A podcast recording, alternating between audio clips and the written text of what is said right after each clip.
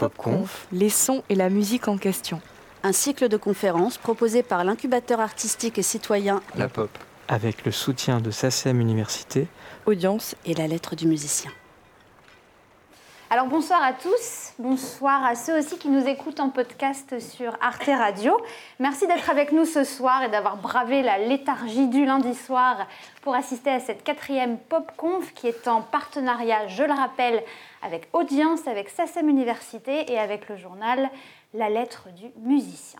Alors pour cette quatrième PopConf, un thème ou plutôt une question, comment est-ce qu'on va écouter la musique en 2050 alors une question qu'il est très légitime de se poser aujourd'hui parce qu'on vit depuis quelques années une petite révolution dans notre manière d'écouter la musique avec le streaming hein, notamment. Là, je, je, pense que je ne vous apprends rien.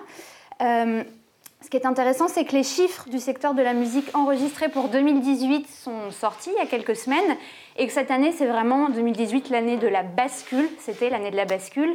C'est-à-dire que le streaming a, est passé au-dessus de la musique, de la vente de, de la vente physique de disques. Dans des pays comme euh, aux États-Unis, le ratio c'est même 75-25%, c'est énorme. Donc cette question, comment est-ce qu'on va écouter la musique en 2050 eh ben, Elle est plus que jamais d'actualité. Ce soir, on va donc parler, on va essayer de parler de l'avenir de la musique, quelle musique on va écouter d'ici quelques décennies, dans pas si longtemps, comment on va l'écouter, cette musique, comment on va la consommer, entre guillemets, et puis aussi comment, comment est-ce qu'on va la découvrir? Alors bien sûr, le champ des possibles est ouvert, mais on a déjà quelques indices avec les nouvelles technologies. Intelligence artificielle, réalité augmentée, son 3D, streaming, je l'ai dit, et même euh, écouteurs, euh, écouteurs intégrés. On va discuter de tout ça ce soir avec mes trois invités, donc Bérangère Maximin, Bérangère qui est voilà, Bérangère, qui est musicienne, compositrice, interprète. Bérangère qui compose notamment des pièces dites immersives. Elle nous parlera du matériel avec lequel elle crée, de sa conception du live aussi.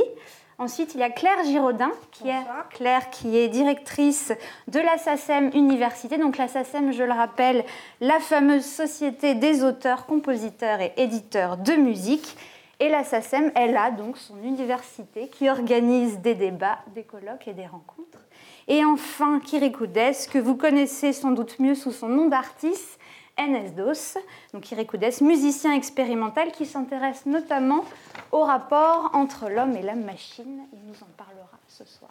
Donc on va pouvoir commencer.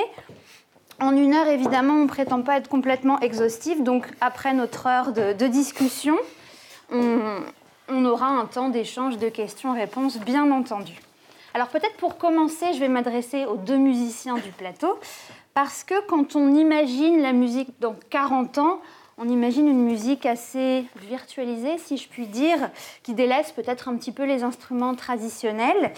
Et parce qu'on sait que d'ici quelques années, on sera capable de reproduire fidèlement tous les sons des instruments qu'on connaît voilà, c'est ce qu'on entend beaucoup en tout cas, donc je voudrais avoir votre avis là-dessus. Peut-être, euh, Bérangère, déjà, j'ai deux questions en une. Est-ce qu'on peut dire qu'on va aller vers un monopole de la musique électronique? Et ensuite, quels sont les instruments que vous utilisez? Vous m'avez parlé du laptop, par exemple. Vous m'avez dit que ça déconcertait parfois un petit peu le public. C'est simplement quand j'ai eu euh, l'intitulé euh, de la conférence, la première chose qui m'est venue à l'idée, c'était que la musique en 2050, c'est que dans 30 ans. Oui, c'est très, c'est très proche, on très, est très proche et les mentalités sont beaucoup plus lentes à évoluer en fait que les technologies très souvent. Et euh, ça, ça m'est venu par la simple constatation que euh, moi-même évoluant à la fois dans, le milieu de la musique électronique, c'est-à-dire euh, on a l'habitude des sets de DJs ou effectivement la laptop music, donc la musique qui est faite par ordinateur, ce que je fais, et aussi j'aime bien aussi jouer euh, de temps en temps en improvisation avec des musiciens, euh, guitaristes, percussionnistes. Donc quelque chose qui est lié à la tradition musicale, voilà. Et en fait, je constate qu'il y a une partie du public, selon les endroits où je joue, il y a une partie du public qui est effectivement déconcertée par le fait que le geste, quand j'interviens sur l'ordinateur et sur les, les contrôleurs MIDI que j'utilise, ne correspond pas au son euh, qu'ils entendent. Ça, c'est déconcertant quand on a l'habitude de voir un violoncelliste ou un guitariste, effectivement. Moi, défense, parce que évidemment, après, il y a tout un des, a priori qui découlent de ça. De Ma défense, c'est de, il ne faut pas, il faut pas me regarder en fait, parce que le principal, c'est qu'il faut écouter et entendre ce qui est produit. Même en concert, face à face. Voilà, euh, c'est-à-dire qu'en fait, on est entre humains tout de même. Ça reste, la machine reste un médium. Alors moi, j'aime bien dire que, que c'est un instrument parce que il me permet, alors même, je, je vais même jusqu'à dire que c'est un mon hyper orchestre, c'est-à-dire que je peux en fait euh, introduire tous les sons que j'enregistre, plus des sons synthétiques, et ensuite je les mixe et je les, je les combine en direct. Et est-ce que selon vous, on va aller davantage vers cette relation du geste au son, qui change aussi après la manière d'écouter, hein, qui est d'autres questions Moi, je crois qu'on on va aller, ce que j'espère, hein, en tous les cas, euh, toutes les, nouvelles technologies, l'informatique euh, poussent à ça, c'est-à-dire qu'on va un peu se, se, se, se détacher en fait de ce rapport du geste au son. D'accord. Même dans l'apprentissage musical, bon ça c'est une autre question, évidemment on ne va pas y répondre en soi ce soir. C'est que le geste devient finalement virtuel dans un sens où il est introduit dans la façon de mixer, dans la façon, la morphologie du son, mais elle n'est plus dans la production du son. C'est-à-dire que c'est détaché en fait. Vous approuvez Kirikuda, je vous vois. Euh, non mais je, je pense qu'il y a, dans, une approche un peu futuriste, on, va rentrer avec, en, rapport avec la machine d'un point de vue plus plastique, j'ai l'impression. que Ce mhm. sera plus de la sculpture, en fait. le rapport entre l'homme et la machine, l'homme et l'objet euh, pourra complètement être dada, en fait. Et euh, c'est vers là qu'on tend de plus en plus. C'est-à-dire concrètement en concert, on imagine bah, quoi Des performances On pourrait euh imaginer un instrument de musique basé sur le design d'une bouteille d'eau. On mhm. pourrait imaginer enfin, plein de choses selon l'imagination de l'artiste, en fait. mais justement, on ne sera pas forcément rattaché à, à euh, la, je dirais, la, physiologie d'un instrument ou euh, l'acoustique ou ce genre de choses ne seront pas des, critères pour euh, la forme de l'objet avec lequel on joue. Et vous, avec, avec quels instruments vous composez? J'ai lu que vous étiez aussi inventeur d'instruments. Bah, ça, c'est des paroles qui sont. J'invente, moi, j'invente rien. Moi, je, je, bidouille et je, je repatche des choses qui existent déjà. Quoi, par exemple? Vous avez des... Bah, ça, en fait, j'utilise beaucoup de logiciels et je fais pas mal de programmation. Donc, c'est euh, comme ça que je, fais de la musique euh, avec des logiciels nodal hein, qui, peuvent être comme Max MSP, Pure Data pour ceux qui connaissent. Euh, et après, pas mal de, coding comme Super Collider ou Orca tout récemment.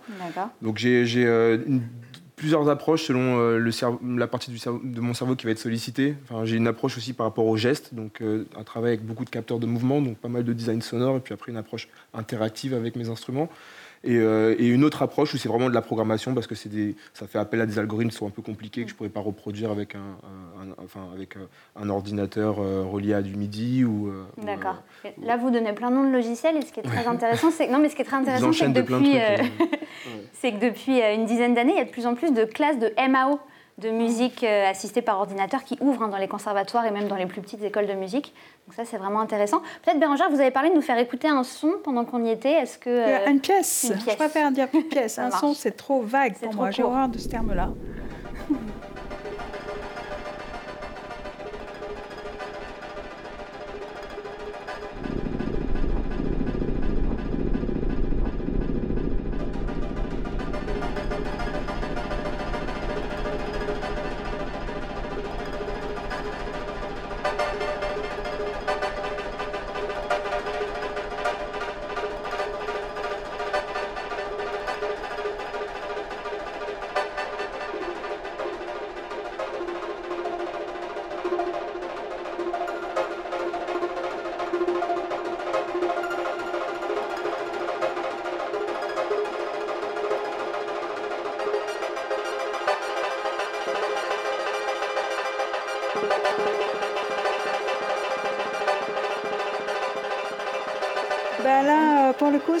Uniquement avec des, sons de synthèse, ce que je ne fais jamais. Euh, moi, ce que j'aime bien dans cette pièce-là, c'est l'énergie que ça donne, en fait. C'est euh, l'histoire euh, de la musique. Enfin, c'est lié à, l'histoire de la musique, parce que c'est très minimal. C'est vraiment une référence directe au mouvement minimal américain. Mais en même temps, avec, avec des sons uniquement synthétiques, pris avec un émulateur de synthétiseur sur l'ordinateur. Et euh, je voulais voilà, mettre cette pièce-là en introduction parce que c'est très rare dans, dans mon, dans, votre corpus euh, d'œuvres. En fait. Très bien. Et je fais une petite transition. On parlait de, de machines. Euh, on va évidemment parler d'intelligence artificielle. Évidemment, peut-être Claire que pour euh, vous nous disiez un mot. Euh, l'intelligence artificielle dans la création, c'est un sujet dont vous vous emparez à la SACEM Université? Alors oui, c'est un sujet sur lequel on a commencé à travailler il y a déjà 4 ans. Donc moi, je me souviens quand je suis arrivée... seulement? Ouais, seulement, mais c'est le temps que ça commence à devenir un peu un peu plus mainstream. Mais déjà, il y a 4 ans, quand je suis arrivée avec le sujet de l'intelligence artificielle auprès de certains collègues de, de la SACEM, ils ont cru vraiment que j'étais un peu faux folle quoi, et que je me posais des questions. Ah euh, et euh, c'est vrai que bah, vous avez dû voir sortir euh, il y a maintenant quoi, un an et demi, ou ouais, c'est ça, l'album produit par Spotify qui s'appelle Hello World, qui a été totalement. Oui, oui. il y a eu deux, trois albums comme ça. Mais celui-là, il a été. voilà, il y a aussi Holly Herndon avec voilà. la musique de jeux vidéo aussi. Donc, et là, le, avec des, des, participations euh, d'artistes connus comme Stromae, des choses comme ça. Euh, et album qui a été euh, composé sous la, comment dire, avec une intelligence artificielle et sous la houlette de quelqu'un qui s'appelle François Pachet, qui est un ingénieur et un producteur sonore. Et c'est vrai que forcément, on se pose la question de, des droits d'auteur qui sont liés à ces productions-là, puisque en France, on a une conception qu'on appelle personnaliste du droit d'auteur, c'est-à-dire que les droits, ils sont nés sur la tête, comme on dit euh, quand on est juriste, ce qui n'est pas mon cas. Ils naissent sur la tête de l'auteur, c'est-à-dire euh, d'une personne. Voilà. Donc euh, pour avoir des droits d'auteur, a priori, en France, il faut être une personne. Donc une intelligence artificielle, pour le moment, c'est pas mais encore oui, une mais personne. elle vient de, de quelqu'un ou, d'un. Voilà, la question, c'est qui est derrière l'intelligence artificielle? C'est un labo, c'est une maman et une papa, si j'ose dire. C'est ça, voilà. Donc c'est tout le sujet, c'est de réussir à faire rentrer en fait dans les le, canon du droit d'auteur, les gens qui vont avoir créé cette intelligence artificielle. Mais même là, on va forcément se, rencontrer des problématiques parce qu'ils n'ont souvent pas un seul papa et une seule maman. Hein. C'est souvent des, euh, des équipes, des labos qui sont assez développés. Euh, donc tout ça euh, est encore en plein travail, mais effectivement, c'est quelque chose auquel, c'est des choses auxquelles on s'intéresse. Euh, évidemment de très près parce qu'on sait bien que euh, sur certains types de musique, notamment, euh, probablement les musiques à l'image, probablement les musiques de sonorisation, etc., ça va être une manière de produire de la musique qui va être a priori moins chère euh, que de faire appel à des, êtres humains et puis euh, voilà et à des compositeurs et des compositrices. Et après, à savoir euh, si dans la finalité ça va plaire aux gens de la même manière. C'est la question. Voilà, parce que moi je trouve justement en lisant la feuille de route d'aujourd'hui Ouais, ce que je voulais souligner, c'était quand même l'importance de l'humain euh, là-dedans. Moi, je pense qu'il restera pendant encore un moment, du moins les 30 prochaines années, il y a forte chance. Au cœur, euh, D'ailleurs, les gens qui utilisent de l'intelligence artificielle pour créer de la musique sont très clairs là-dessus. Pour le moment, il n'y a pas d'intelligence artificielle qui crée toute seule de la musique. Hein, D'après ce que j'en sais, l'intelligence artificielle que nous avons développée jusqu'à maintenant est un peu plus bête que nous, encore. Encore. Et puis surtout, c'est souvent des pièces qui sont réorchestrées ah bah et Moi, j'ai eu la chance de, de, partir à Sonic Lab pour justement euh, intervenir sur ce projet-là. Euh, j'étais un peu écarté parce que je crois que j'ai posé une question un peu piège sur le fait que on, peut vraiment. Euh, en tout cas, l'axe des gens de Sonic Lab, c'était de pouvoir faire de la pop. Donc ça répondait quand même à, une, à du texte et des mélodies qu'on connaît. À, des codes, oui. des codes. J'en ai dit, est-ce qu'on peut faire du, Ryuji Ikeda avec euh, Albanoto. Qu'est-ce que ça donnerait? Qu'est-ce comment l'intelligence artificielle pourrait réagir? Et du coup, elle n'est pas éduquée pour ce genre de, recherche. Elle n'a pas les codes. Mais par contre, ce qui est intéressant, c'est euh, parce qu'on parle d'intelligence artificielle, je ne peux pas m'empêcher de parler de blockchain. Euh, l'intelligence artificielle apprend de notre historique en musique. Et en fait, on, ces musiciens qui ont, produit cette musique ne sont pas valorisés par ces intelligences artificielles, en tout cas par les gens qui les produisent.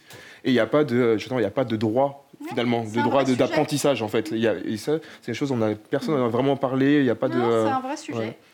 Complètement. Alors, l'intelligence artificielle, on pourrait passer une heure dessus, c'est passionnant, mais je voudrais aborder une autre question, si, si vous voulez bien, pour comment est-ce qu'on écoutera la musique en 2050, c'est la question du son 3D on entend énormément parler, euh, parce que la musique qu'on écoutera très probablement, on l'écoutera très probablement autrement qu'en bonne vieille stéréo, c'est déjà le cas hein, d'ailleurs. Et bonne vieille stéréo, mais là-dessus, euh, là, je pourrais rebondir tout de suite. C'est que la bonne vieille stéréo, le son 3D existe déjà. Oui, c'est ce que euh, L'oreille, elle a produit. Mmh, c'est ça. À partir du moment où, des haut-parleurs résonnent dans une pièce, on est dans une 3D. Donc, et dans la technique d'enregistrement et de restitution en concert live. Ce que je veux dire, c'est que c'est quand même de plus en après, on joue avec essayer de contrôler les paramètres, en fait. C'est ça, tout est, tout à propos du contrôle. Mais je trouve que l'oreille se débrouille très bien, très très sophistiquée.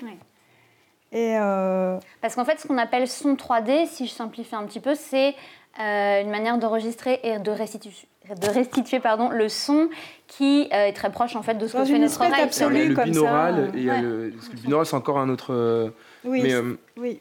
Mais l'idée du, l'idée du son 3D aujourd'hui, elle était aussi pour.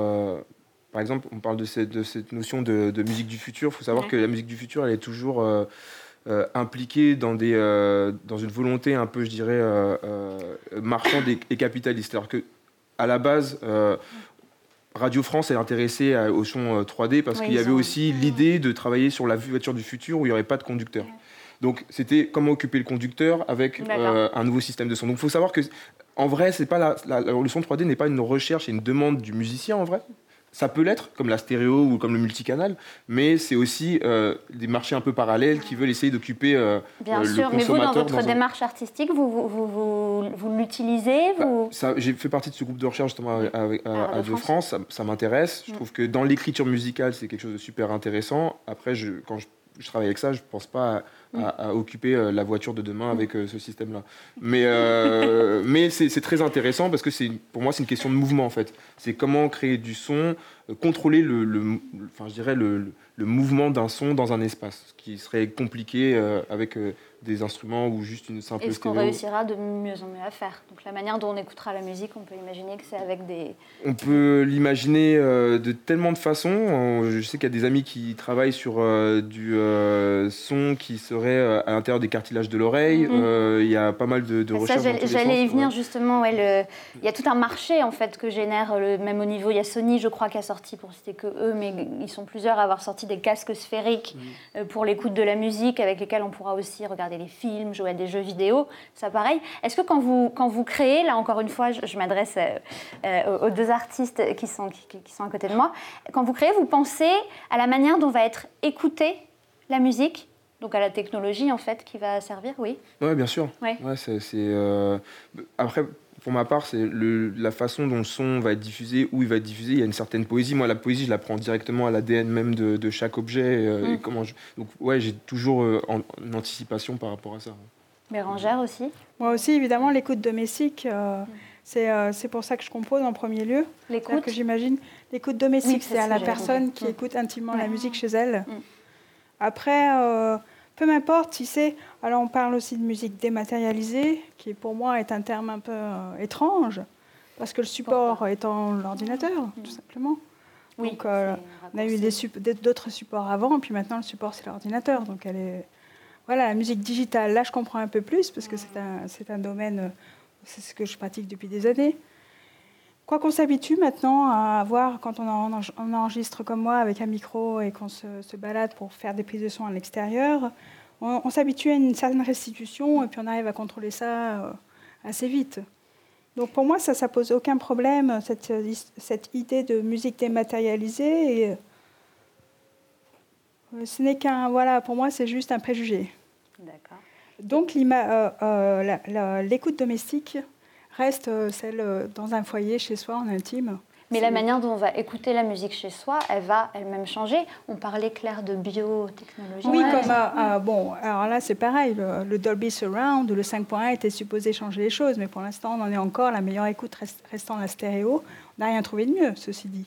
Mais on parlait ensemble de biotechnologie. Ouais, de, biotechnologie, ouais, ouais, Donc c'est vrai que. Qu'est-ce que c'est la biotechnologie la, bah, la biotechnologie, c'est l'adaptation, on va dire, de euh, de machines euh, au corps humain ou leur intégration même en partie dans le corps humain. Donc c'est tout ce qui est euh, les microchips, les implants, ce genre de choses. Alors on n'est encore qu'au début de, ce genre de choses. Tu parlais à l'instant d'un de, plan ou de choses comme ça dans, les, dans le. C'est un Américain qui s'était fait poser un, des écouteurs, greffer des écouteurs. Il y avait plusieurs personnes. Il y a aussi qui a commencé. Euh, enfin, lui, ça avait fait les, les, gros titres il y a quelques temps. Mais là, je pense que la, la prochaine frontière, c'est les implants euh, dans le cerveau. Alors, ça peut paraître complètement dystopique, ça peut faire euh, peur, mais c'est quelque chose qui finalement date d'il y a très très longtemps parce que les premières études vraiment comment dire, euh, avec preuve sur la capacité de, comment dire, d'envoyer des signaux de loin à un cerveau. Il s'agissait d'un cerveau animal, en l'occurrence, c'était euh, un taureau. Ça date de 1963, euh, où c'est un chercheur espagnol qui est ensuite parti aux États-Unis, qui devait s'appeler, doit s'appeler Delgado, je crois, qui a fait la preuve que en implantant une puce dans le cerveau d'un taureau et en ayant un appareil simplement, comment dire, électrique, il pouvait il pouvait arrêter le taureau quand le taureau lui fonçait dessus. Donc c'était un truc de fou, quoi. Ah, mais c'est incroyable, c'est 1963 quand même. Donc je vous laisse évidemment imaginer euh, qu'il a été tout de suite embauché par les grandes universités américaines mais que très vite, euh, dans les années, fin des années 60, début des années 70, on est tombé plutôt dans des, comment dire, dans des peurs dystopiques, c'est-à-dire euh, Big Brother, le contrôle. On Évidemment, ouais, ce qui est pas, non, non, c'est complètement logique, hein, c'est pas du tout une critique, je dirais, mais c'est totalement justifié. Mais ça pour vous dire que ça a déjà une histoire et que je pense que une des prochaines frontières pour l'écoute de la musique, qui est aussi une frontière guidée par bah, la recherche de nouveaux marchés, etc., c'est ce travail sur les implants. Pourquoi? Parce qu'on se rend compte que la musique euh, est quelque chose d'extrêmement important pour les humains sans qu'on sache vraiment expliquer pourquoi, hein, d'un point de vue de l'évolution. En gros, euh, c'est pas quelque chose qui sert euh, ni à se reproduire, ni à rester en vie. Quoique oui, oui, alors je vois, ce que, je vois ce que tu veux dire. Mais en tout cas, ça, une belle musique douce. C'est vrai, c'est vrai. Mais d'ailleurs, si vous écoutez le podcast de la Pop Conf il y a deux semaines, les sons sont-ils érogènes? Vous verrez que peut-être, oui, ça peut servir à, ça. Oui, moi, mais en tout cas, elle, peut servir à ça. Mais le fait que nous en fassions ne répond pas à un impératif biologique de reproduction ou de survie. C'est comme ça qu'on va le dire en tout cas. Et c'est vrai que, en revanche, la recherche permanente du temps de cerveau disponible, on va dire, pour, euh, ouais, je sais, hein, pour euh, nous faire euh, écouter, regarder des choses mène aussi à ce type de recherche, c'est-à-dire comment on va pouvoir toucher de plus en plus directement les humains. Si je peux rebondir, ça, ça n'est que le moyen. Ça, c'est ça n'est que le moyen. C'est le véhicule. Alors, qu'est-ce qu'on va mettre à travers euh, Je, suis d'accord. C'est toujours une, une, notion, mais ça ne part jamais des musiciens. Ce voilà. De, mais non, mais c'est ce que tu disais tout à l'heure. Et, nous, après, on doit fournir une matière qui soit suffisamment intelligente, subtile.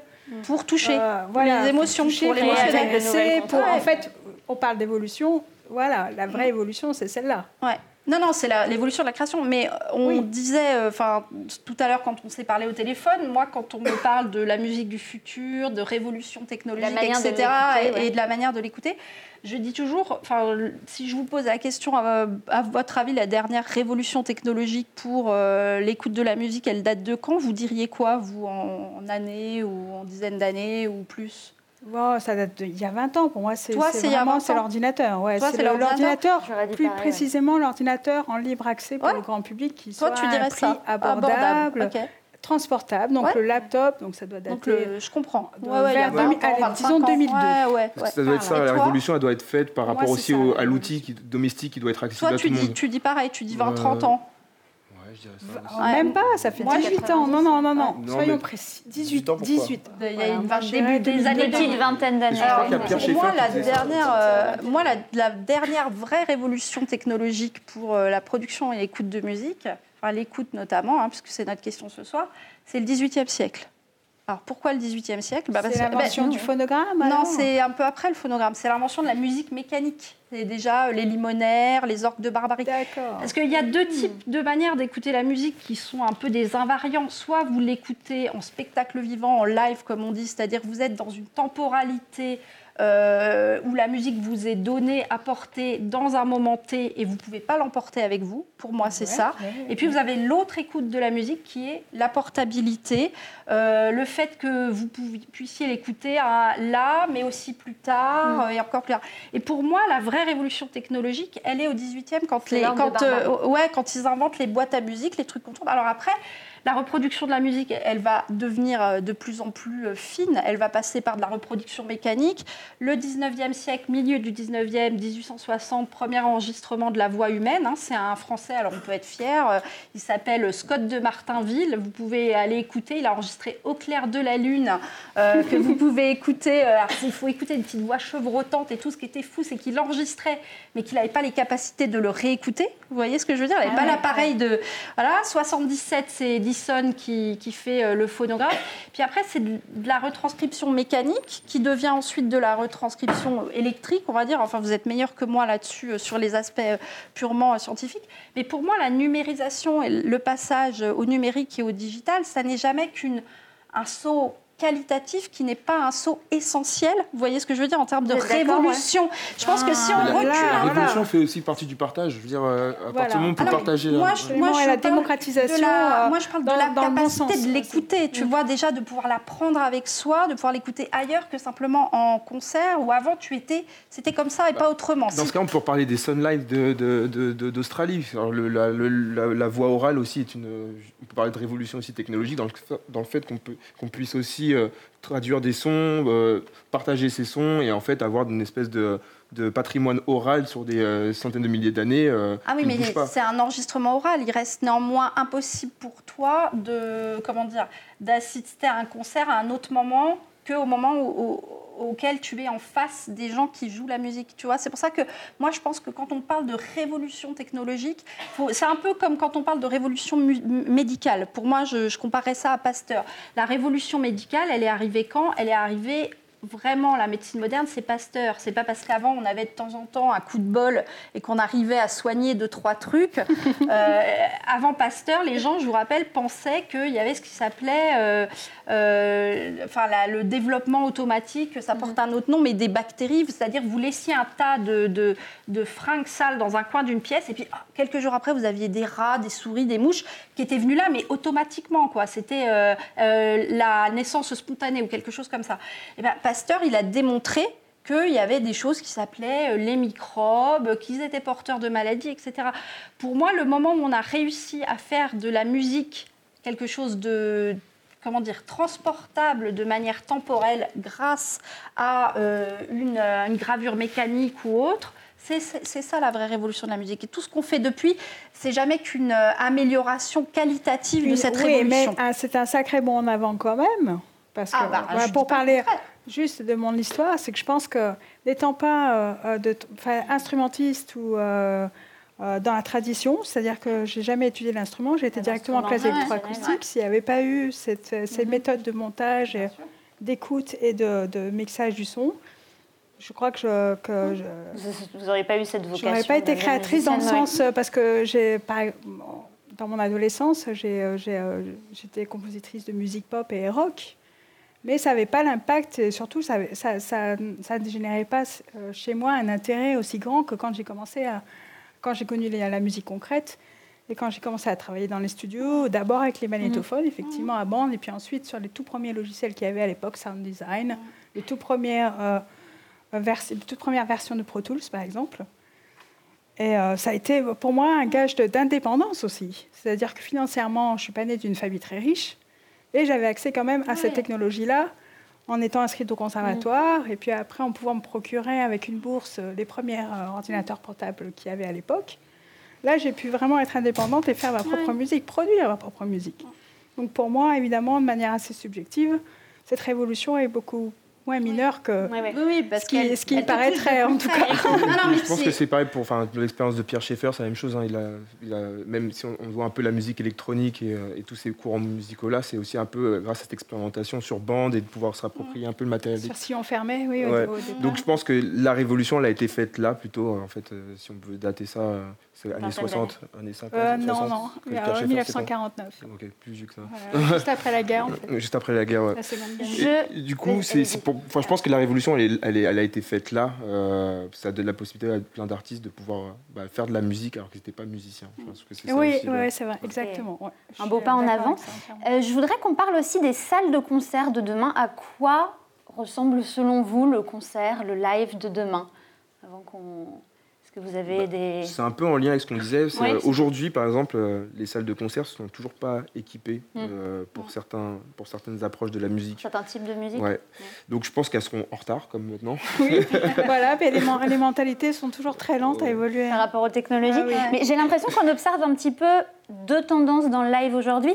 D'un côté, un petit peu de surenchère, des concerts assez phénoménaux, des hologrammes, et donc qui sont des grosses opérations Oui. marketing aussi, ça on est bien C'est un peu d'accord. du showbiz, oui, Ça, dans le sens d'accord. où on, a, Mais- on en met plein la vue. Mine de rien, euh, voilà, c'est c'est une pas lié réalité. forcément. Oui, mais c'est pas lié à la musique en elle-même. Non, c'est beaucoup de plus. marketing, Là, ça, on est d'accord. C'est annexe. Ouais, Et de l'autre côté, on a un retour vers un- une expérience un peu plus intimiste, immersive, de, de, de la, du, du La concert, proximité, ouais, ouais. de la proximité. On recherche beaucoup. Ça, c'est dû aussi au- au- au- à l'économie de la musique. Ouais. C'est-à-dire qu'il y a des, des artistes qui auront la, la possibilité de faire des grosses choses Ouais. et qui vont développer justement ce genre de, de- de live euh, avec euh, plein d'artifices à côté Ouais. Euh, pour occuper, je pense, l'auditeur, ouais, pour, euh, pour manquer le comble de. de- Ça, c'est... Euh, et après, il y aura une musique qui sera, je dirais, plus intellectualisée et beaucoup plus, je dirais, euh, pas au- activiste en fait. Et euh, du coup, Activiste dans le sens engagé. En- ouais, d- Ouais. engagé, parce que justement, peut-être que ces artistes-là n'auront pas forcément l'envie de générer beaucoup d'argent. Dans et des créer, circuits. euh, et, et du coup, avoir aussi une conscience soit en même temps économique, écologique, sociale. Et du coup, on rentrera sur quelque chose de beaucoup plus, euh, beaucoup plus sincère avec les moyens du bord, en fait. Et, euh, et nos recherches, justement, sur des lieux qui seront plus équipés parce que, justement... avec une scène expérimentale, du coup, qui ouais. va, pourquoi pas, se, se- se développer encore. Bah, il faut toujours, euh, enfin moi à chaque fois je dis ça, c'est un peu dystopique, mais il faut à chaque fois essayer de, de se projeter et de pas croire que, que dans les pays occidentaux il y aura le même rayonnement qu'on a aujourd'hui. Euh, qu'on pourra sûrement se retrouver dans le même cas que certains pays de l'Est ou euh, pays d'Afrique, pays d'Amérique du Sud. Mhm. Et du coup on n'aura pas forcément euh, la possibilité de, de toujours faire euh, dans la surenchère. Du coup il faudra trouver des moyens de continuer à générer de la musique parce qu'on en a besoin. Et, euh, et de, de- de voir les choses un peu plus, de façon un peu plus smart. Bérangère, vous voulez réagir sur Ouais, le- c'est- ça va dans le même sens euh, que ce que disait Kirikou.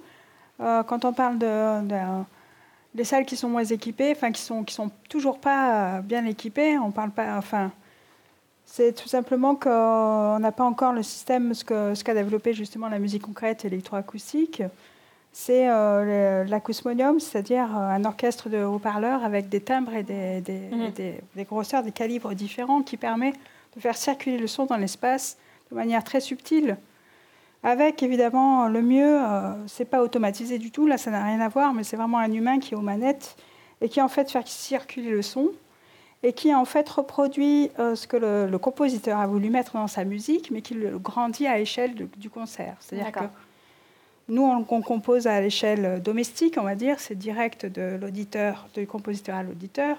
L'interprète, que ce soit le compositeur lui-même ou un autre, va euh, amplifier le geste pour permettre à ce que, à ce que en fait, euh, ça soit euh, perçu, euh, les moindres petites écritures, choses, euh, articulations, euh, euh, soient perçues en fait dans une grande salle. Et ça, on n'a pas l'équipement du tout, euh, on n'a même pas le quart euh, de ça, on est très très loin. Encore une utopie. Et- Loin, loin du coup. Et la révolution, elle est aussi dans la retransmission des concerts, peut-être plus que dans le live en lui-même. On parle beaucoup de réalité augmentée en musique aujourd'hui. Ben, ce serait ça, tu vois. Enfin, vous voyez. euh, On pardon. peut se tutoyer, Bérangère. La révolution, pour moi, l'écoute augmentée, ça commence par ça, justement. Oui, la C'est- réalité c'est- c'est augmentée qui concerne, là je existe, pensais au casque, on l'a vu, mais euh, évidemment de c'est façon, euh, comme euh, pour les technologies les plus pointues, c'est une technologie qui date déjà il y a longtemps, mais n'a pas été appliquée. Mm. Déjà, ça pourrait euh, amener, ce serait un plus énorme. Claire, à la SACEM Université, et tout ce qui est réalité augmentée, Ouais, c'est quelque chose, pareil, ça fait quelque chose, ça c'est passer quelque chose beaucoup. on- auquel on, on s'intéresse, et notamment dans l'idée de la bascule, euh, puisque tu parles beaucoup d'écoute domestique, de la bascule de, de- du concert vers euh, le salon, en fait. Mhm. C'est-à-dire euh, comment euh, certaines entreprises, hein, parce que c'est pour le coup, euh, ça vient pas non plus euh, à la base euh, de- des, des créateurs, en tout cas, c'est pas une demande. euh, des, créateurs, mais il y a des entreprises qui commencent à s'emparer de euh, du, du euh, fait, enfin vivez chez vous euh, un concert euh, comme si vous y étiez quoi. Donc On voit suis- tout de suite voilà. le marketing là C'est derrière. exactement ça. mais, c'est aussi un argument c'est aussi un marketing argument- pour les ouais. ensembles et des orchestres qui Exactement, vont du ouais. coup en faire faire de la Donc, médiation. euh, avec le lien, euh, le lien, euh, on va dire visuel et auditif, parce que c'est ça en fait euh, le- le- le- l'appel, quoi. Mais euh, c'est pas encore quelque chose qui est extrêmement développé pour le moment, hein, et je sais pas jusqu'à quel point ça va se développer et jusqu'à quel point les gens ont envie d'écouter des concerts dans leur salon, puisqu'a priori, si on va à des concerts, c'est aussi euh, parce que c'est un Oui, moment euh, voilà, de partage, la chaleur de la, et euh, voilà, il y, a- il y a quelque chose de social dans le concert euh, qui n'est pas, euh, qui, qui n'existe pas forcément dans l'écoute domestique, qui répond à d'autres, à d'autres types d'envies ou à d'autres types de besoins peut-être. hein. Et ça me fait, euh, ça me fait penser une petite parenthèse. Allez-y. Ce qui pourrait compléter une écoute qui serait collective et euh, euh, interactive, on va dire? C'est ça. qu'il y a plusieurs individus chez soi Chez qui soi. peuvent écouter le même concert Oui. et communiquer en direct sous forme de chat et tout C'est ça. ça, ouais. Moi, je pense que toutes ces, ces offres-là peuvent être euh, Ouais, complémentaires. peuvent se- ouais, exactement. Mais Là, de toute ne- façon, ne- n'efface pas forcément. exactement. Et Dans la assez culture, on voit bien. parce que ça permet de, de faire ces, ces expériences au niveau de la. Ouais, ouais, moi je suis pour euh, comme ça La euh, multiplication des la expériences, diverses, ouais, euh, Et- L'écoute, pour Oui. l'écoute. Mais on voit euh, dans, dans un autre type de comment de de culture, enfin de- de- d'objets culturels, si je puis dire, qui est euh, la- la- les séries ou la télévision euh, des types Netflix où vous pouvez regarder quand vous voulez. hein, vous savez ce qu'on appelle délinéarisé, c'est-à-dire quand vous voulez où vous voulez.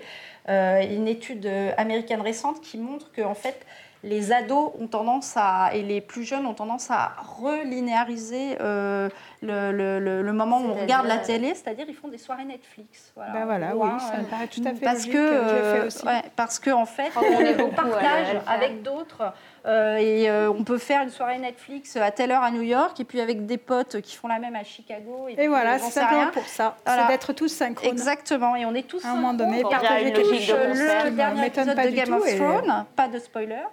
Euh, et comme ça, on peut ensuite échanger euh, sur, pendant, après, sur les réseaux sociaux. Ça recrée effectivement ce, ce dont tu parlais, hein, euh, c'est-à-dire euh, ce, ce réseau, ce moment de partage qui existait avec la télé euh, à l'ancienne, qui existe toujours. Mais qui existe Et où le lendemain, voilà, on allait au ça. boulot et puis à la machine à café, on disait Oh, t'as regardé hier soir Sauf Ah, que là, puis t'as maintenant, vu on ce peut qui le s'est dire euh, passé. direct en Ouais. chatant. en fait. Exactement.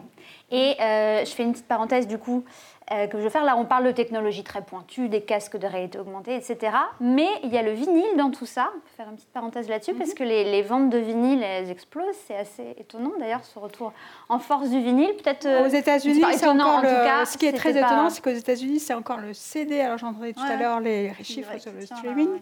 Mais c'est encore le CD qui, qui est en première. euh, C'est 75% Première de streaming euh, aux États-Unis. Mais enfin, par rapport au, au support par rapport au traditionnel, support, ouais. le vinyle Oui, là, est je parlais en termes de chiffres et d'économie.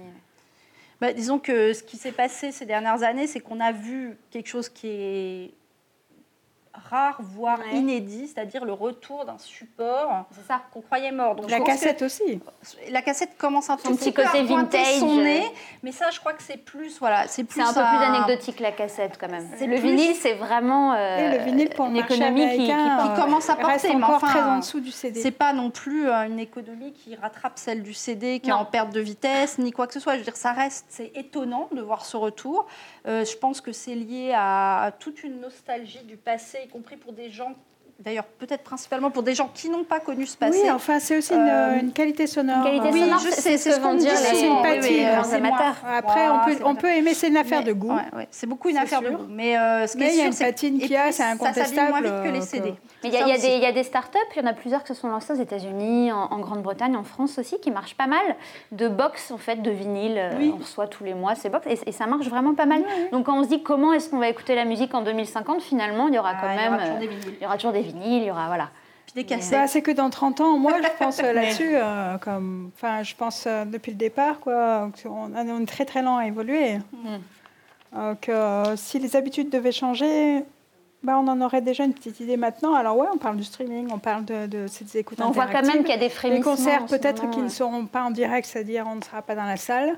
Et là, on, pour- on- on pourra quand même assister à une espèce de concert privé avec des gens qui interagissent en direct.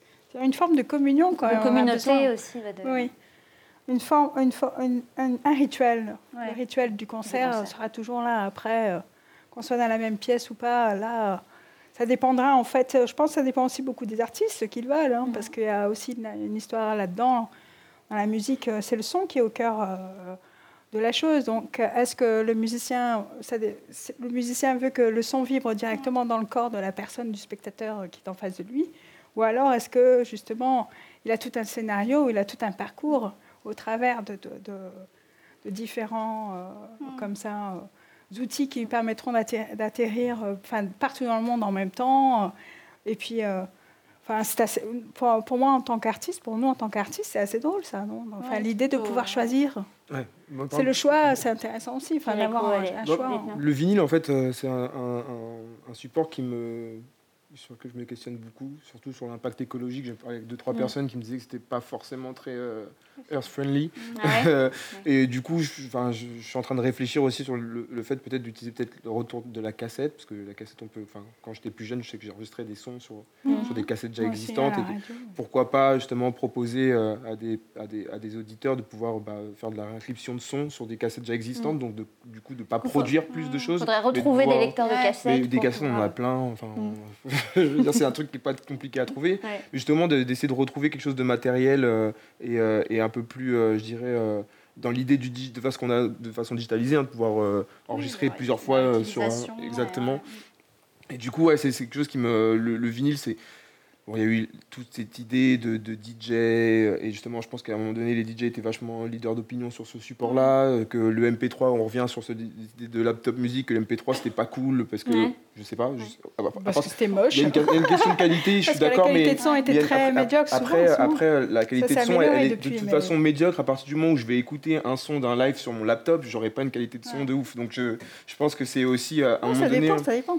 Maintenant, en tout cas, justement, je, parlais tout à l'heure de, de, la, de, la, diversité de l'offre, ce qui est proposé à l'auditeur autant qu'à l'artiste. Mm. Maintenant, quand même, hein, des, des gros progrès. Parce qu'on peut télécharger un album, par exemple, on peut télécharger un web en super haute qualité. Euh, on a le choix maintenant. On a le choix, mais Même ça, le fait souvent. Voilà, il y a des streamings de, la qualité, plus en qualité, quitte à payer un abonnement pour avoir un meilleur. Euh, mais il y a d'ailleurs des plateformes de streaming qui jouent sur la haute définition, comme Buzz, par exemple. Donc euh, là-dessus, ça s'améliore très très vite. Au moins, sur ce point-là, il y a un réel progrès. Non, ça s'améliore, mais je veux dire, c'est pas quelque chose de global. Moi, je vois très bien quand ma mère écoute de la musique. Euh, c'est mon exemple premier. Euh, elle n'a pas de wave ou de. Donc c'est. C'est pas ce que c'est, mais, c'est à sa disposition. C'est à sa disposition, je suis pas sûr. Mais euh, moi, je suis à sa disposition pour lui. mais, en tout cas, non, mais c'est, je pense qu'on revient à cette idée de, de, de, la, poésie du support je trouve que c'est cool quand l'artiste a le choix et c'est lui qui décide. Après, si ça devient trendy, ça devient dérangeant. D'accord.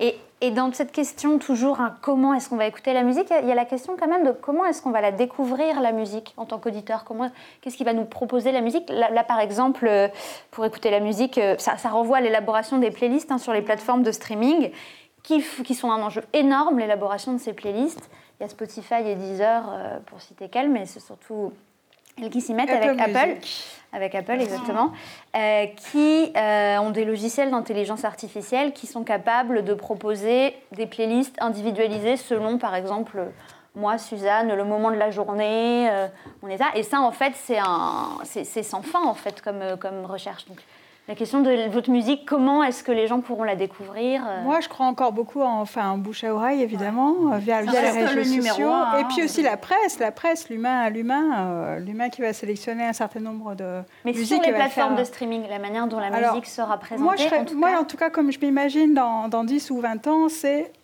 comme ce, comment ce que je commence à faire maintenant, c'est-à-dire que il y aurait des options à cocher et à décocher dans tout ça. C'est-à-dire mhm. que l'algorithme ou euh, l'assistant, parce que j'aime pas trop le terme, enfin AI, ça, enfin, ça peut être utilisé, euh, AI, ça peut être utilisé à toutes les sauces. Mhm. C'est plutôt un algorithme qui est là, euh, qui fait ses calculs selon ce qu'on regarde, les publicités, que, etc. etc.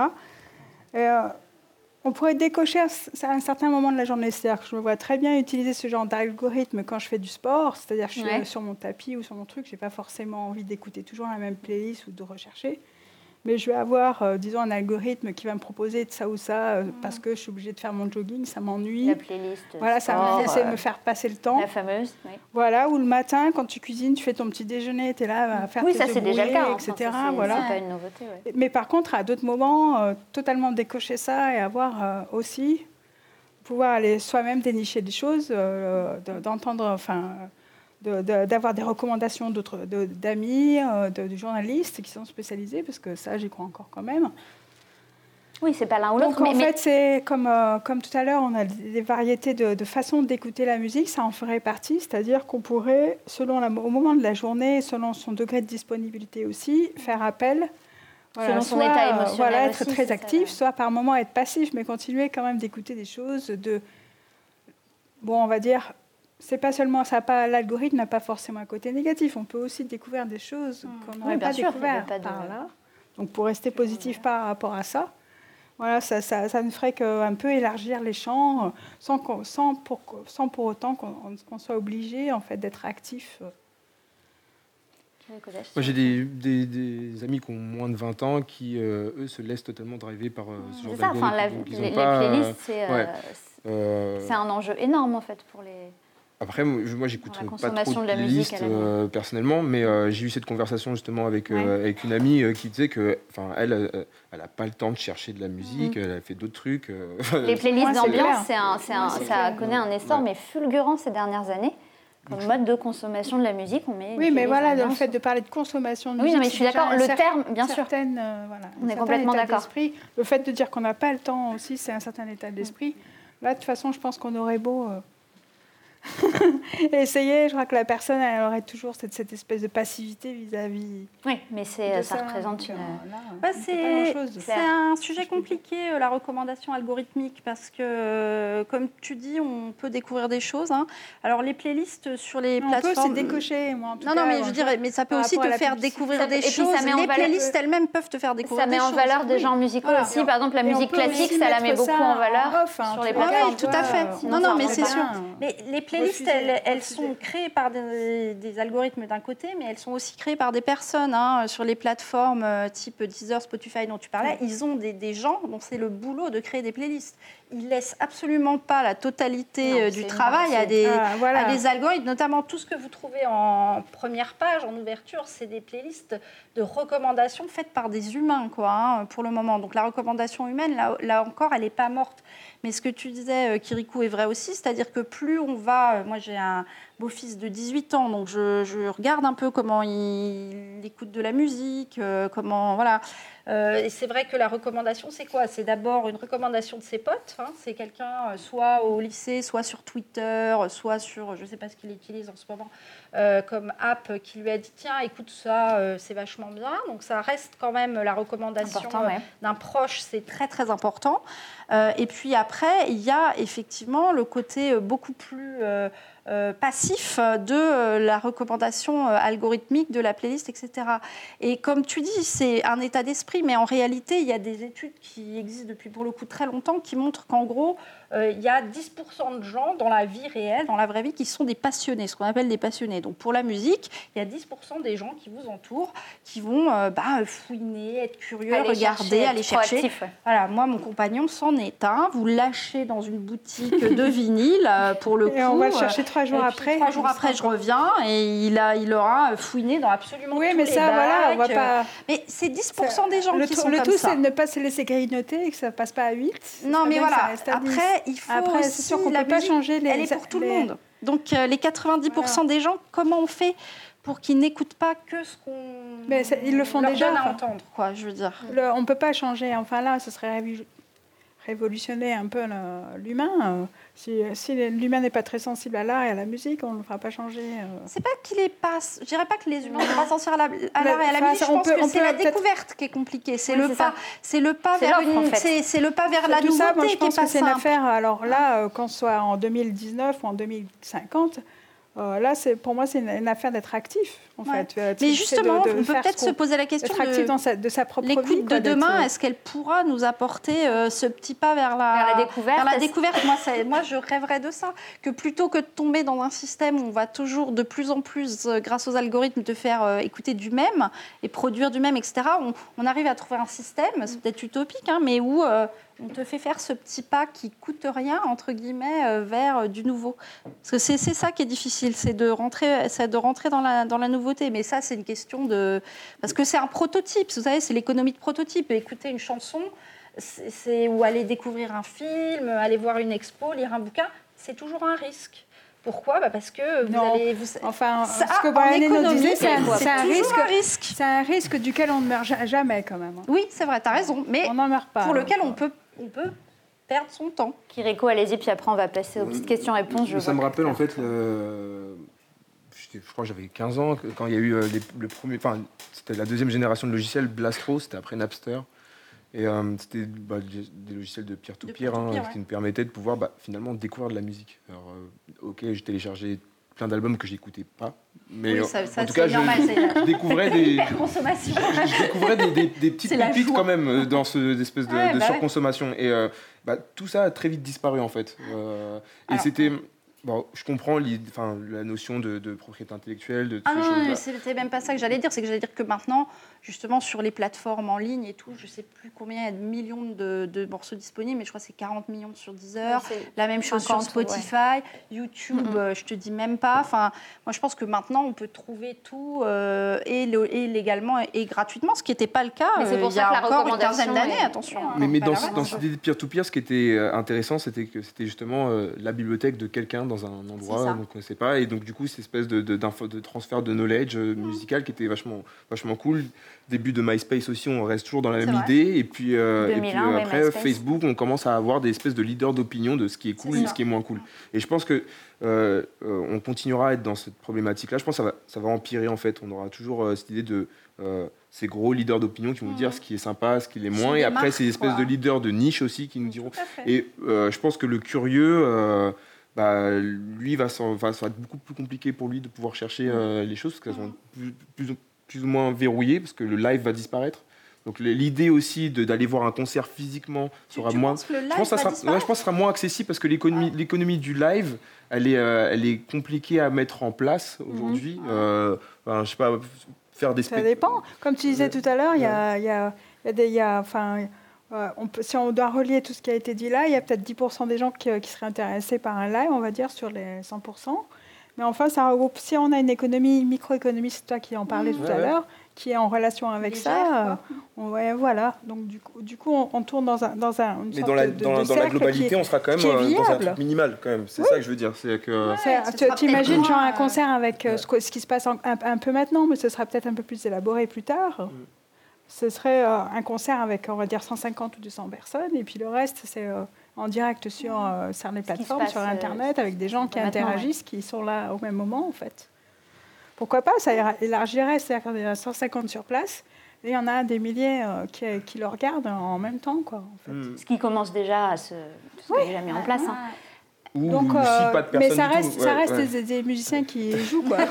Ouais, ouais, c'est- c'est- c'est- Non, non, c'est pas, Mais non, oui, je- on non, va je suis pas- terminer je suis sur pas du une tout note pessimiste, mais non, mais non, c'est pas du tout ça. Mais je veux dire qu'il faut être un peu conscient de ce qui se passe. J'étais au Kosovo il y a pas longtemps. Et euh, c'est des personnes qui, euh, au Kosovo qui ne peuvent pas partir de leur pays. Il n'y a pas de visa. Donc, euh, pour eux, l'intérêt, c'est de faire venir des gens. Mhm. Et en Des tout cas, artistes le Kosovo est ce qu'il est. Bon, en tout cas, ils n'ont pas les technologies nécessaires pour se permettre de faire du streaming ou ce genre de choses Bien pour sûr. montrer aux gens. Donc, je pense qu'il faut quand même garder en tête Non, non. qu'on on n'est pas Mais dans. dans 30 ans, ils l'auront. Hein. Dans 30 ans, ils l'auront, À ils l'auront pas. Je sais pas comment sera la, la géopolitique dans 30 ans, mais en tout cas, là, on Ils est seront super. les leaders là-dessus, même, est- tu vas voir. C'est possible, je- je- je- je- je- j'espère aussi. mais, mais en tout cas, avec toutes les technologies qu'on a, il y a encore des pays qui n'ont Ouais, pas dotés de ce genre de choses. Il faut quand même garder ça en tête sans partir dans une. dans on peut l'imaginer aisément que, que d'ici à 30 ans, il l'est quand même. Enfin, tu vois. Ouais. Et puis ils ont de toute façon euh, des artistes, euh, on va dire, euh, euh, locaux. Il y a un concert, scène, euh, pour le coup, une scène, c'est quelque chose qui n'est pas forcément international. Moi, je trouve que l'internationalisation des concerts, Oui, c'est quelque non, chose non, qui est, qui est, qui est- enfin, pour la musique, euh, on va dire contemporaine, euh, etc. C'est quelque chose d'assez normal et traditionnel que les œuvres circulent et tout. Mais pour la pop, enfin, moi, je, je suis née dans les années 70. Quand Madonna venait faire un concert à Paris en quoi 86 au parc de Sceaux, mais c'était un truc de, de- Enfin, je veux dire, elle venait au parc de Sceaux tellement il n'y avait pas d'endroit pour faire des Ouais. concerts Ouais, énormes, mis- quoi. Donc le, côté euh, Ouais. une star américaine ou internationale qui vient faire un concert toutes les semaines à Paris, c'est hyper récent. C'est pareil, hein, si on prend un tout petit peu de recul, euh, moi pour euh, bosser euh, à la SACEM, je vois bien euh, qui euh, tourne en France, Qui etc., vient jouer. qui vient jouer. Mais les grandes tournées euh, mondiales, c'est quelque chose qui n'a pas plus de... Allez, 20 ans, à quelques exceptions près, les Rolling Stones, les Beatles, etc., mais qui étaient des exceptions et pas la norme. Maintenant, c'est devenu la norme, mais ça n'empêche pas d'avoir et d'avoir. Il y a toujours eu des scènes locales, et je pense qu'alors s'il y a bien quelque chose local qui sera et puis après, enfin, pas si local, local dans le C'est sens- ça, dans, dans euh, le contexte Oui, euh, oui, oui. euh, euh, mondialiste, ouais. c'est-à-dire que local, c'est-à-dire français ou Oui, oui, c'est ce voilà, que je veux dire, local, le côté local, on pas dire un- national, quoi. ouais, voilà, ça c'est ouais. quand même un petit peu élargi. Oui, tu as raison. Je Mais vous ça, pour moi, c'est increvable. Je couper vois de pas- manière, Pardon, un tu vas nous couper. on- Non, mais c'est passionnant. C'est passionnant parce qu'en fait, c'est une question hyper ouverte de dire comment Ouais, est-ce qu'on bah, écoutera bah, la musique en évidemment. 2050. Vous l'avez vu, on a abordé plein, plein de, de choses. Avec quoi est-ce qu'on va l'écouter? Quand ça en vérité, etc. la, la vraie question, c'était qu'est-ce qui perdurera? Enfin, Finalement, il y a une Oui, espèce c'est de quasiment ça philosophique, oui. qui fait qu'est-ce qui Comme question. perdurera La dans l'écoute de la musique en c'est ce qui- 2050. c'est ce qui va Mais du coup, le côté voilà, hétéroclite de, des réponses, je, ça fait que je tiens vraiment à ce qu'on ait un temps de questions-réponses et comme je vois que l'heure tourne, oui. on va s'y mettre. Donc peut-être si on peut, je sais pas, éclairer la salle, je crois qu'il y a un micro voilà, qui va passer, donc n'hésitez pas, lancez-vous. Profitez. Ah, Ah, c'est de on n'a pas fait peur à tout le monde. Bonsoir. bonsoir. Je suis un peu déçu parce que vous n'avez pas parlé du futur en fait. Ah, Ah bon Zut alors on a utilisé le mot plusieurs fois. C'est pas- Dites-nous. Vous avez parlé beaucoup de ce qui se passe aujourd'hui qu'on voit déjà. Et à part, euh, à part Thierry Coudès qui a euh, essayé de- d'apporter cette petite orientation au- à la discussion sur l'impact écologique de la musique, par Ah. exemple, Ah. Et euh, sur la capacité de résilience du système d'écoute qu'on connaît aujourd'hui. Euh, moi, je ne suis pas certain qu'on puisse euh, faire du streaming dans 30 ans ou dans 40 ans. Alors en fait, l'impact, euh, l'impact environnemental de la musique et de la production sonore, ce sera le sujet de la prochaine Pop Pop le 13 mai. Vas-y, essaie de Donc on voulait pas empiéter là-dessus, donc on, vous invite à venir le 13 mai bien sûr. Mais Ouais. c'est vrai que ça reste une question. euh, on peut peut-être dire quelques Bah, mots. euh, moi, je suis, je suis, je suis pas- je suis- je suis assez, d'accord avec. euh, Enfin, Hmm. je sais pas si c'est une affirmation de ce que tu dis, mais en tout cas, moi, je, reste persuadé, mais je vais encore pas être- faire le, pes- le pessimiste de service, mais Non, mais non. euh, non, non, mais il y a- il y, a vraiment euh, une révolution qui doit être faite.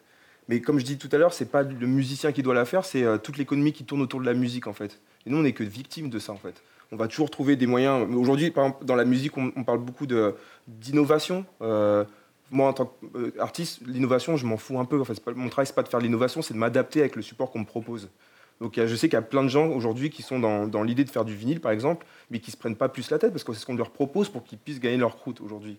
Mais euh, si on veut anticiper un peu, c'est clair que le streaming, c'est pas forcément ce qui va se passer. Moi, j'ai l'impression que ce qui se passera, comme je disais au début, c'est on sera plus dans des réunions qui seront peut-être presque plus du chamanisme que de la musique en grande euh, production. Euh, Ça, c'est tout ce que Oui, je du dis. C'est un que- c'est retour- un retour aux sources, alors. Pour ma part. ouais. C'est un retour. Un retour alors, aux sources, c'est ce qu'on disait. c'est pas un retour au son, c'est juste une, une scission Bah, en pour fait. moi, c'est un euh, retour, hein, ce que tu ça dis. sera, ouais, Oui, le chamanisme, c'est quelque chose d'assez original. le, quoi. le- le chamanisme n'a jamais été. pas de futur. Non, si, je, en fait, l'idée c'est de se dire en fait, c'est quoi? C'est euh, est-ce que euh, le futur c'est imaginer quelque chose qui n'existe pas ou c'est juste faire perdurer quelque chose qui a toujours existé? Euh, fait. Exactement, exactement. Non, ce qui est sûr, c'est qu'on on va pas pouvoir vous répondre euh, sur le futur en disant pas euh, d'horreur. Dans d'ici deux ans, si on prédit des choses, vous allez réécouter la conf, vous allez être mort de rire, quoi. Les futurologistes, en général, c'est les euh, pires. hein. On Euh, disait au départ, on n'est pas des experts, donc Ouais, on est mais des artistes, ce qui est sûr, c'est euh, que de ce qu'on connaît. Si vous étudiez un peu l'histoire euh, de, de, de la musique et des technologies d'écoute et de diffusion, moi c'est un peu une de mes, un de mes dadas et une de mes spécialités, les technologies elles bougent sans arrêt, elles bougent sans arrêt. Voilà. Et ce qui reste c'est quoi? Bah, C'est les créateurs. Donc effectivement, et la création musicale. Donc peu importe, euh, je veux dire, l'écoute ou la manière d'écouter euh, la musique qu'on vous proposera dans le futur, dont on est bien infichu euh, de vous dire aujourd'hui ce qu'elle sera demain. Euh, L'invariant, c'est vraiment la création musicale et les créateurs. Je crois que c'est ça euh, le plus important. Et après, qu'est-ce qui décide finalement de la manière d'écouter de la musique? Ben, C'est ce que le public adopte ou pas. Donc euh, demain, il y aura un petit malin l'artiste adopte ou pas aussi. pour la créer Oui, et pour, les, enfin, pour, pour la créer, la faire Ouais, écouter. et la faire écouter. euh, Mais demain ou après-demain, il y aura un petit malin ou une petite maline, euh, même peut-être pas de la, de- de- des États-Unis, mais peut-être de Chine ou de je sais pas où. Ou du Kosovo. Ou du Kosovo. Voilà, qui va peut-être euh, trouver un truc euh, complètement improbable, euh, sûrement même, euh, auquel on est bien incapable de, passer, de penser aujourd'hui. Mais, euh, pour juste conclure ça, enfin, je, je reviens sur cette idée de Sunlight, de, de, enfin, de toutes les cultures en fait euh, un peu euh, tribales. Elles ont toujours, enfin, elles ont toujours réussi à garder le knowledge du son en fait. Donc je pense que ça, ça bougera pas. Après, tout le côté technologique, euh, enfin, l'humain à lui tout seul pourra déjà euh, transmettre de la musique. Euh, ça, ça sera quelque chose de sûr. après, le support, faire, ouais, c'est le support. Après, on, après, on peut aussi poser la question un peu naïvement. C'est vrai qu'on, je ne l'ai pas fait là dans la, dans la conférence, mais est-ce qu'on va aller vers une écoute de la musique où il y a de plus en plus de technologie, ou est-ce qu'on va aller vers un dépouillement, ou est-ce qu'il y aura ces deux mouvements un peu antagonistes en même temps? Ça, c'est une vraie question aussi. Ça, on va le voir. Ouais. Mais en général, en, pratique culturelle, les mouvements s'annulent pas, hein, ils s'empilent. Oui, c'est ça, en même temps. je veux dire, euh, parce que ce que tu as dit plusieurs fois, hein, l'évolution des, mentalités ou des pratiques culturelles, elle est beaucoup, plus lente que la technologie. Donc, euh, le temps que euh, votre grand-mère ou la mienne abandonne sa télévision linéaire et euh, ces cassettes euh, VHS enregistrables qu'elle sait euh, toujours pas. Quand même, là, Ma grand-mère, je vous assure, elle a 95 ans. mais ça, du coup, elle, elle abandonnera le replay ou un truc comme ça, on ne sait pas. Mais, enfin, quand même, tout, ça s'empile, tout ça s'empile, néanmoins. Donc c'est un peu voilà. Mais ce qui est sûr et je pense sur quoi on est d'accord, c'est que la musique, comme on dit vivante, c'est-à-dire euh, ici et maintenant. un terme, c'est comme la musique dématérialisée, le la live, musique vivante. C'est la traduction de, être, live. La musique est très vivante. Sur je sais, tu as raison. La musique en live, le spectacle euh, le concert. le concert. le moment où vous êtes ici et maintenant avec euh, des créateurs et des artistes qui jouent leur musique, je pense que ça, c'est indémodable, increvable. On a l'impression qu'il y a un retour énorme du, du live ces dernières années, mais c'est aussi un effet d'optique parce que t'en parlais, c'est une question d'économie musicale, c'est-à-dire que comme les artistes euh, gagnent moins bien leur vie sur euh, les supports d'enregistrement, pour aller vite, eh ben, euh, il, a fallu trouver des moyens de compenser Ce qui n'est pas économiquement. Plus mal, ce qui n'est pas plus mal, mais ça n'est jamais en tant que spectatrice. Non, mais ça n'est jamais en tant qu'auditrice, c'est pas plus mal. enfin, c'est un mal pour. Ça... Non, non, mais je dis pas forcément un mal. Hein, mais ça voudrait dire qu'on serait pas obligé de faire un live plusieurs fois. On pourrait, on aurait un live, euh, je sais pas, à Budapest et puis basta. Après, on n'a plus besoin de, on a plus besoin de, ça sera refait en replay. Donc, euh, si tu fais pas le même ordre et tout ça, il y a tellement. Mais c'est pas nous qui, comme je disais tout à l'heure, c'est le problème, c'est que c'est euh, les tourneurs, c'est toute une économie. Tu peux balancer tes tourneurs aussi, les envoyer à la mer et puis tu fais ton truc. On va prendre un Budapest. On va prendre un autre. Vous avez l'air de, juste un petit truc, vous avez l'air de dire que les les pratiques d'écoute musicale sont sont imposées par le haut. Moi, je pense qu'ici, enfin, je connais pas les gens qui sont ici. J'imagine que dans une population donnée, quelle qu'elle soit, il y a plus d'auditeurs de musique, de consommateurs de musique que de producteurs de musique. Et c'est à ces gens-là, sans doute, qu'il est important de rappeler que leur consommation a une, un impact savoir lequel il est et qu'ils fassent leur choix en conscience de savoir comment ils consomment la musique. Oui, c'est de l'éducation en fait. Puis de la pédagogie. Il y a une deuxième question. Je, crois que devant, vous aviez. Forme d'activisme aussi, ce que tu disais. Devant ah, Juste après. Oui, bonsoir. Euh, je trouvais intéressant la dernière intervention, euh, notamment euh, en ce qui concerne la rémunération des artistes aujourd'hui, où en effet c'est important, surtout qu'aujourd'hui quand même le sujet très actuel, c'est le changement de business model des plateformes musicales, donc qui euh, se prêtent, euh, qui en tout cas pour euh, nombreux artistes, on l'espère, se prêteraient au user-centric model, alors qu'on est basé sur un prorata modèle actuellement. Après, c'est assez technique à expliquer, mais c'est vrai que c'est un modèle actuellement qui favorise beaucoup plus la musique urbaine, qui est la musique la plus écoutée de nos jours. Alors que le user-centric, justement, amènerait euh, beaucoup plus euh, d'artistes en dehors de, de ce genre musical à, pouvoir euh, vivre un peu plus de, de, leur travail, puisque, justement, en, exemple, comment expliquer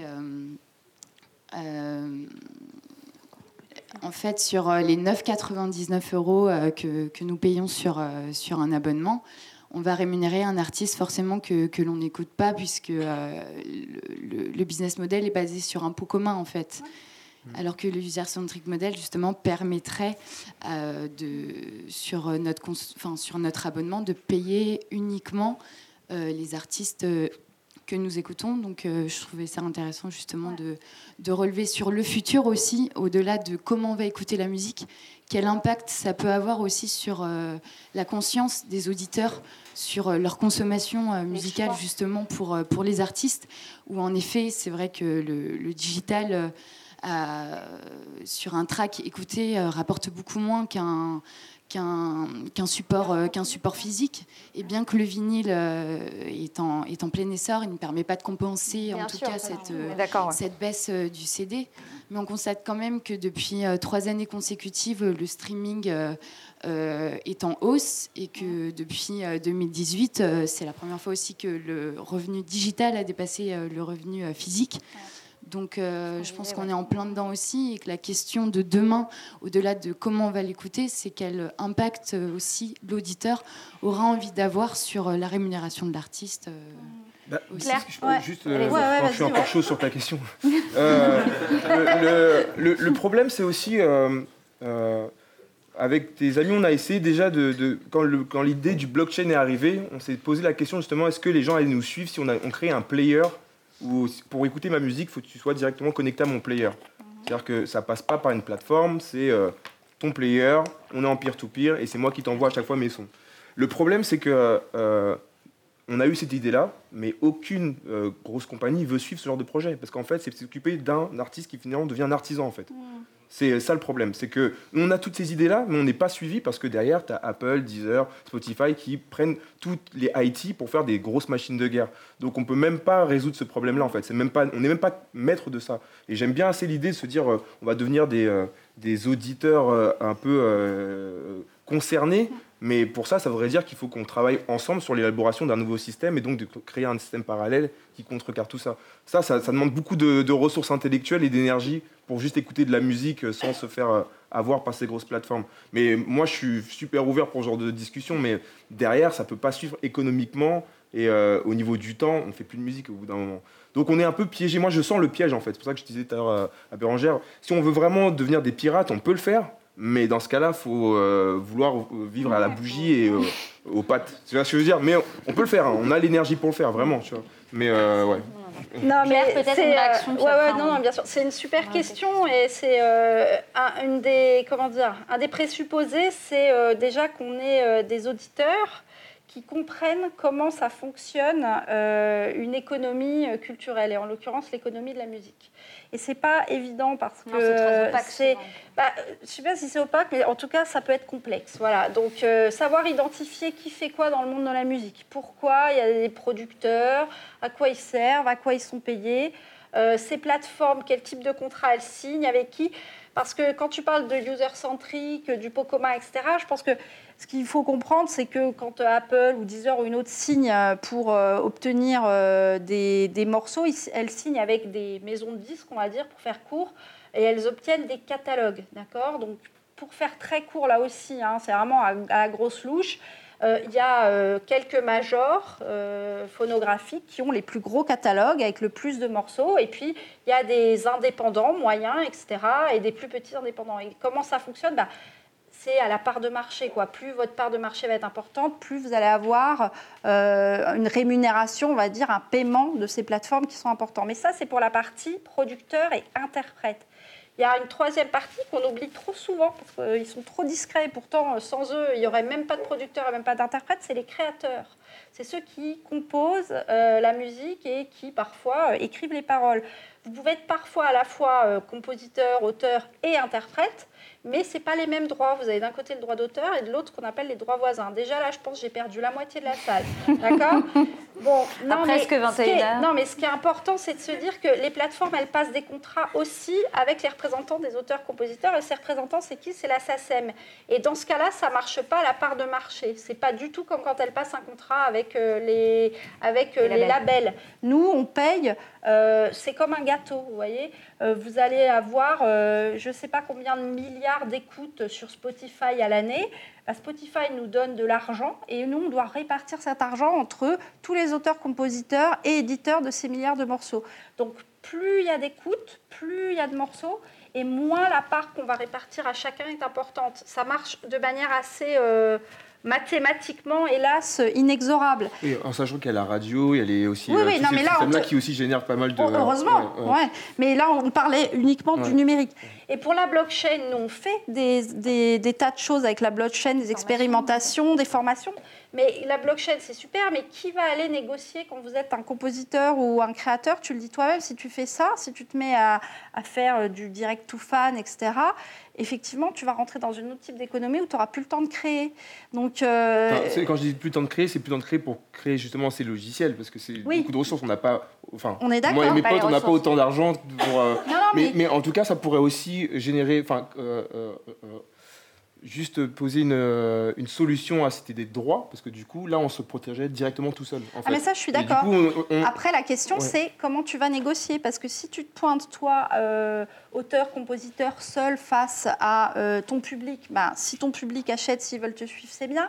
Mais je crois que le public, il est aussi, dans, comme nous tous, dans un, comment dire, un besoin de simplification, de simplicité et tout, qui fait qu'il s'adresse à des plateformes. hein. Si ces plateformes, elles, euh, elles existent, c'est que les gens les utilisent. Il ne faut pas non plus euh, se voiler la face là-dessus.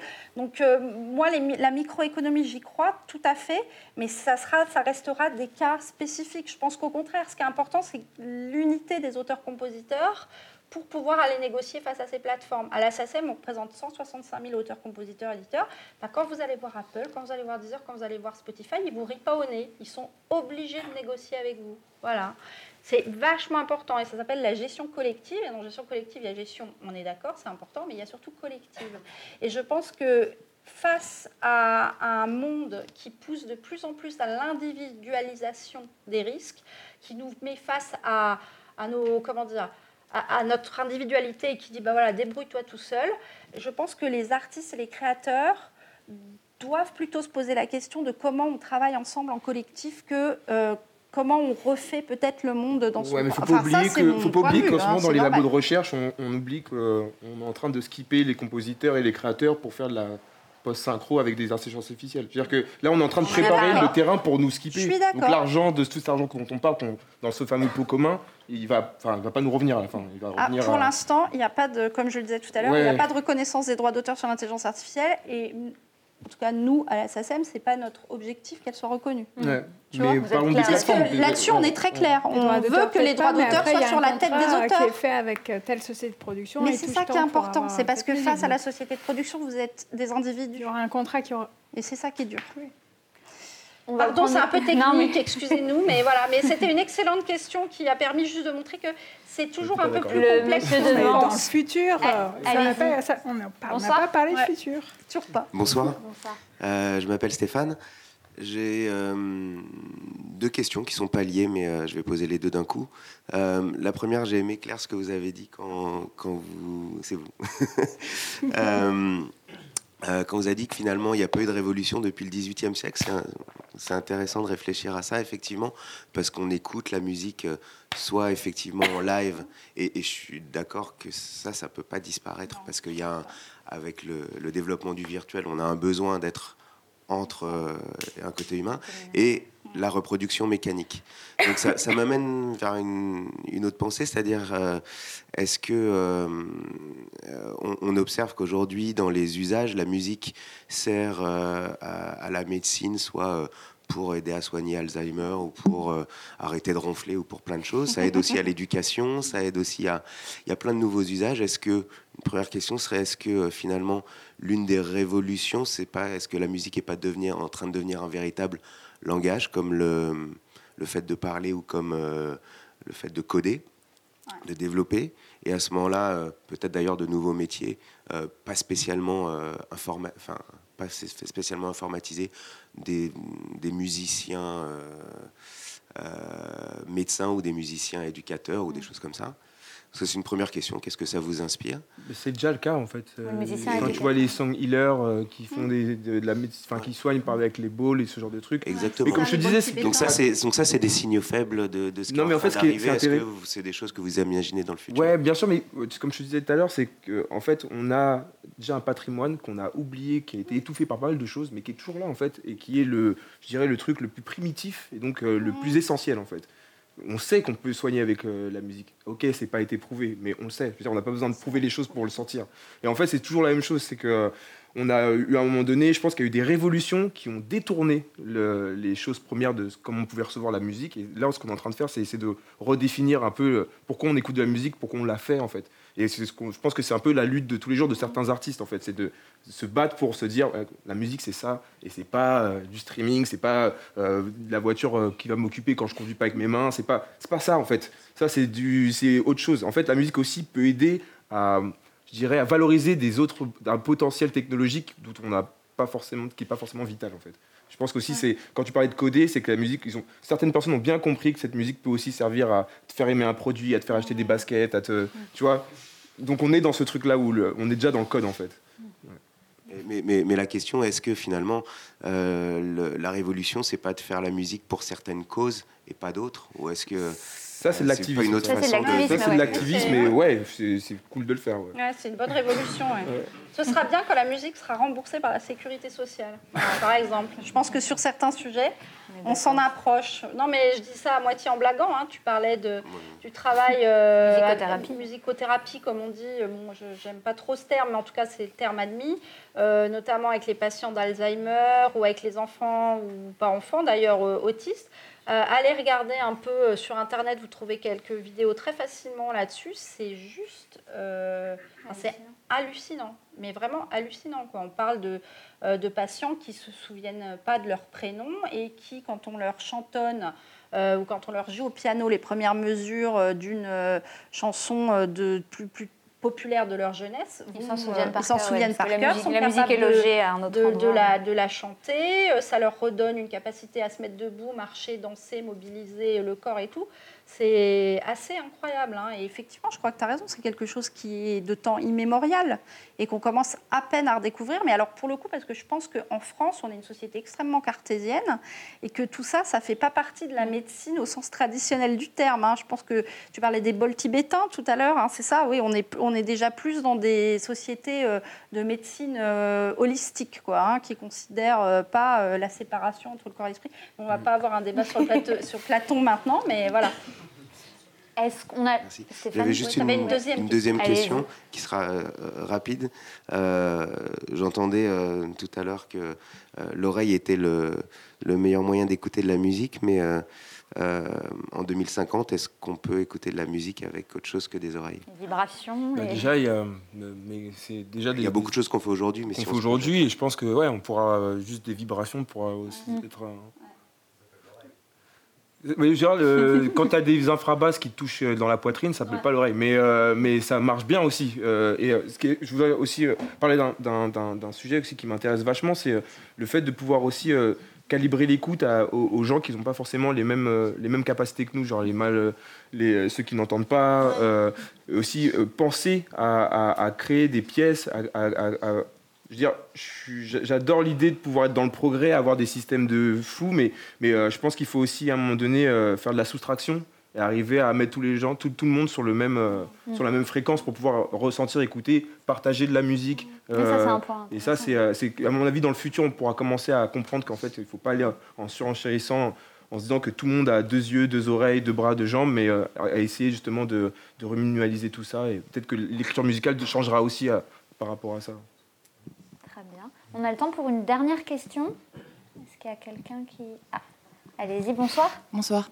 Euh, J'ai trouvé très intéressant la question précédente par rapport à, aux recherches médicales et notamment aux recherches des sciences cognitives. Et ce qu'on voit en ce moment avec le développement, par exemple, des casques connectés EEG, euh, type euh, émotive, etc. Et moi, ma question aussi par rapport au sujet, donc au futur, ça serait... Donc là, on a vraiment positionné l'individu comme quelqu'un qui va écouter. Mais dans quelle mesure, en fait, dans le futur, il pourra aussi devenir actif Parce qu'on se rend compte aujourd'hui avec les recherches, l'étude des ondes, etc., euh, qu'il y a aussi un positionnement en fait euh, actif euh, de l'écoute et aussi lié à l'individu, ne serait-ce que par la, on parlait des playlists, la recherche qui devient sur mesure, etc., et tout ce, rapport en fait lié au machine learning et à, à l'étude de l'individu, mais aussi à son action en fait avec les technologies qui en fait sont plutôt des outils. Euh. Euh, y a, dans mes expériences, ça fait dix ans que je fais de la musique. Euh, de plus en plus, j'ai arrêté d'écouter la musique des autres. C'est-à-dire que moi, j'écoute pas de playlist. Je suis désolé. Vraiment, c'est les gens qui me font découvrir la musique, c'est mes amis. C'est eux qui viennent avec des, enfin, qui m'apportent de la musique. Autrement, euh, euh, il y a, quelqu'un qui m'avait ramené les, paroles de Pierre Schaeffer qui disait que l'instrument ultime, ça serait un instrument avec lequel on peut produire de la musique, mais avec lequel aussi on peut écouter de la musique. Et je pense que la musique du futur, elle est aussi comme ça. C'est-à-dire que là, on parle de beaucoup d'art. Enfin, on a encore ce modèle de artiste, euh, mm. auditeur. à mon avis, il se passera quelque chose où, euh, on, euh, pourra aussi générer sa propre musique et du coup créer sa propre, je dirais, sa propre nostalgie par rapport à la musique que l'on crée. en, tout cas, en ce qui me concerne, à mon petit niveau, c'est ce qui, ce qui se passe. Je suis rattaché à, à, des sons, je suis rattaché à une façon de faire de la musique. quand je fais de la musique en live, je le reproduis et c'est comme ça que moi-même, je deviens ma propre machine learning en fait. Et je pense qu'on euh, va arriver sur ce genre de choses en fait, euh, de pas écouter la musique de quelqu'un d'autre, mais d'avoir peut-être un panel de sons qu'on nous propose, avec lequel on va pouvoir jouer, avec lequel on va pouvoir justement euh, générer une musique selon nos sentiments, avec les, justement ces casques que j'ai, que j'ai la chance d'utiliser, ou peut-être qu'on pourra euh, linker un apprentissage, je sais pas, d'une langue par rapport à un son et ce genre de choses. Euh, je peut-être, enfin, je reste persuadé que là, on va commencer à arriver à, cette espèce justement de lutte entre les intelligences artificielles et l'humain, où euh, ça sera plus intéressant d'écouter la musique que l'on crée qu'écouter la musique d'une machine qui reproduit du Chopin ou, ou je ne sais quel autre artiste. Du, bac. Très bien. Je sais pas si on a répondu à ta question. Très bien. Mais écoutez, il est l'heure de, terminer cette, cette pop-conf. Pour la suivante, ce sera le 13 mai. Donc, comme je l'ai dit, c'est le thème, la question, encore une fois, ce sera nos sons peuvent-ils nuire à la planète? Ce sera avec Antoine Pecker cette fois. Et il sera question de l'impact environnemental de la production sonore. Voilà, merci beaucoup d'être venus nombreux.